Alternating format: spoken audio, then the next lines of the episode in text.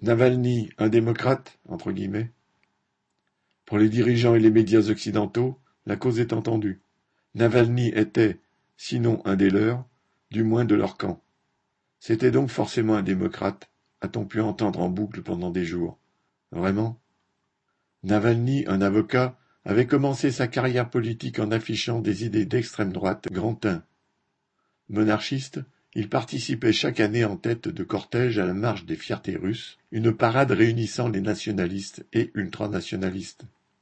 Il y a une dizaine d'années, alors qu'il voulait se présenter aux élections, il avait lancé une pétition nationale contre les ressortissants de l'ex-Union soviétique venus travailler en Russie, exigeant qu'on expulse ces migrants, surtout s'ils n'avaient pas de papiers en règle.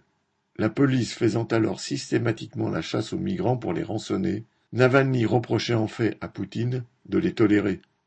Les années passant, Navalny voulut mettre en avant des aspects plus respectables entre guillemets de son activité, en tout cas pouvant lui attirer plus facilement les faveurs des membres de la petite et moyenne bourgeoisie. En effet, ceux-ci n'étaient pas les derniers à recourir aux services de migrants dans la sphère privée ou professionnelle. En revanche, ils étaient excédés, vingt ans après la fin de l'Union soviétique, de constater que, même si le marché avait été proclamé rétabli par ceux qui dirigeaient le pays, les bureaucrates de tout poil continuaient à y faire la loi, dans tous les sens du terme.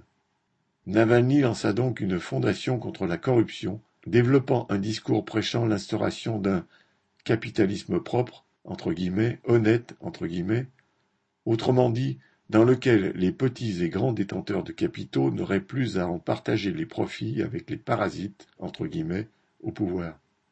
Le terme escroc entre guillemets pour désigner Poutine et les siens devint une quasi-marque de fabrique des interventions de Navalny sur les réseaux sociaux, dont les vidéos, fort bien faites et vues par des millions de Russes, où il faisait visiter virtuellement les propriétés du Premier ministre Medvedev en Toscane, et bien sûr le palais pharaonique de Poutine en Crimée.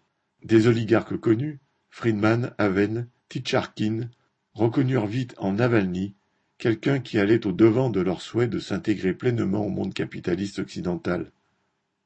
Il y a deux ans, des oligarques avaient critiqué une guerre qui gênait leurs affaires. Plusieurs hommes d'affaires avaient alors cédé de façon suspecte à des envies suicidaires. Tout le monde y vit un avertissement des services entre guillemets, FSB, officines barbouzardes et autres chers à Poutine, et les milliardaires russes se le tinrent pour dit.